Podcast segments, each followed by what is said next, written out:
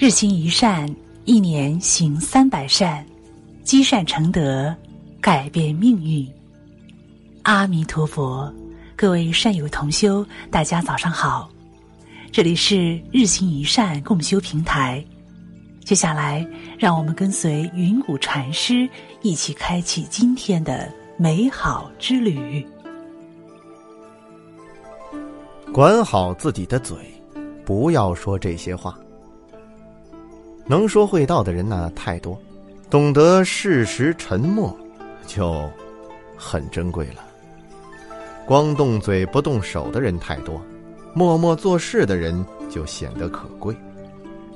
人生最难的，不是学说话，而是懂得沉默。我们要管好自己的嘴，时刻提醒自己不要说不该说的话。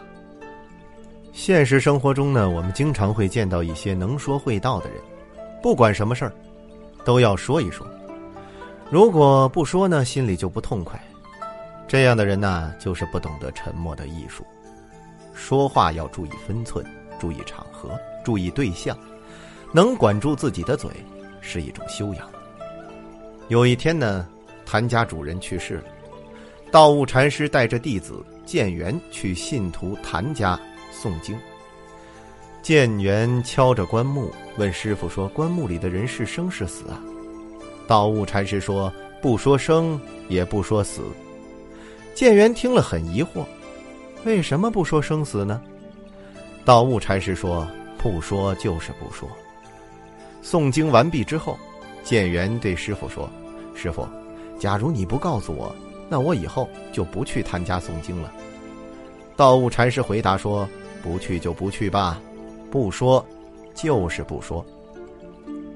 后来道悟禅师圆寂了，建元去十双禅师座下参学，他又问十双禅师同样的问题：棺木里的人是生是死呢？十双禅师回答说：不说生，也不说死。建元问为什么不能说呢？十双禅师回答：不能说，就是不能说。建元此刻终于是恍然大悟啊！面对死者，两位禅师都选择了不说，因为生死是天定的，说了也不能改变事实，反而徒增悲伤。活在这个世上，学会说话只需一年，学会闭嘴却是需要一生的时间。说话是一种本能，闭嘴是一种修行，沉默是一种聪明。不该说的不说，不该问的不问，看懂了不问，看透了不说，是聪明人的选择。墨子中有这样的一段记载：子禽向老师墨子请教，说多说话有好处吗？墨子回答：癞蛤蟆和青蛙整日都在叫，叫得口干舌燥，只叫人心烦，根本没人听他们的；而雄鸡每天早上按时打鸣，别的时间都不叫。但是人们都愿意听，所以说多说话有什么好处呢？重要的是啊，话要说的切合时机。说话不在于多，而在于说的时机恰当，让人顺心。《弟子规》也说：“人有短，切莫接；人有私，切莫说。”一个人说话一定要把握时机和分寸。相传朱元璋早年出身贫苦。有一次啊，他饥肠辘辘，别人施舍给他一碗土豆，他立马狼吞虎咽，结果不小心噎住了。这时路上有两个小伙看见了，就给了他一杯水。后来朱元璋当了皇帝，两个小伙伴呢就来投奔这个旧时好友，一见了朱元璋也不下跪，大大咧咧的叫了一声“朱重八”。朱元璋听了内心很不愉快，接着就说：“你小时候啊差点噎死。”没有我的话，你早就没命了吧？朱元璋很是难堪，龙颜大怒，就赶紧命人把他拉了下去。另一个人见了朱元璋，赶紧下跪，很是尊敬，说出来的话也很悦耳。朱元璋就封了他官爵，还赏赐了他很多珠宝。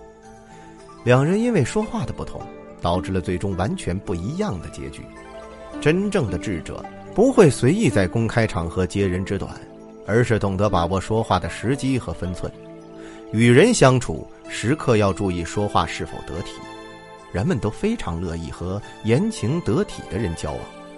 一个得体的人说话会考虑别人的感受，不去触及他人的界限，知道别人爱听什么，不爱听什么。人际交往中说话呢，要点到为止，不评人，不议人，适当保持该有的沉默，这才是对对方的尊重。感谢您收听本期的节目，以及关注日行一善共修平台。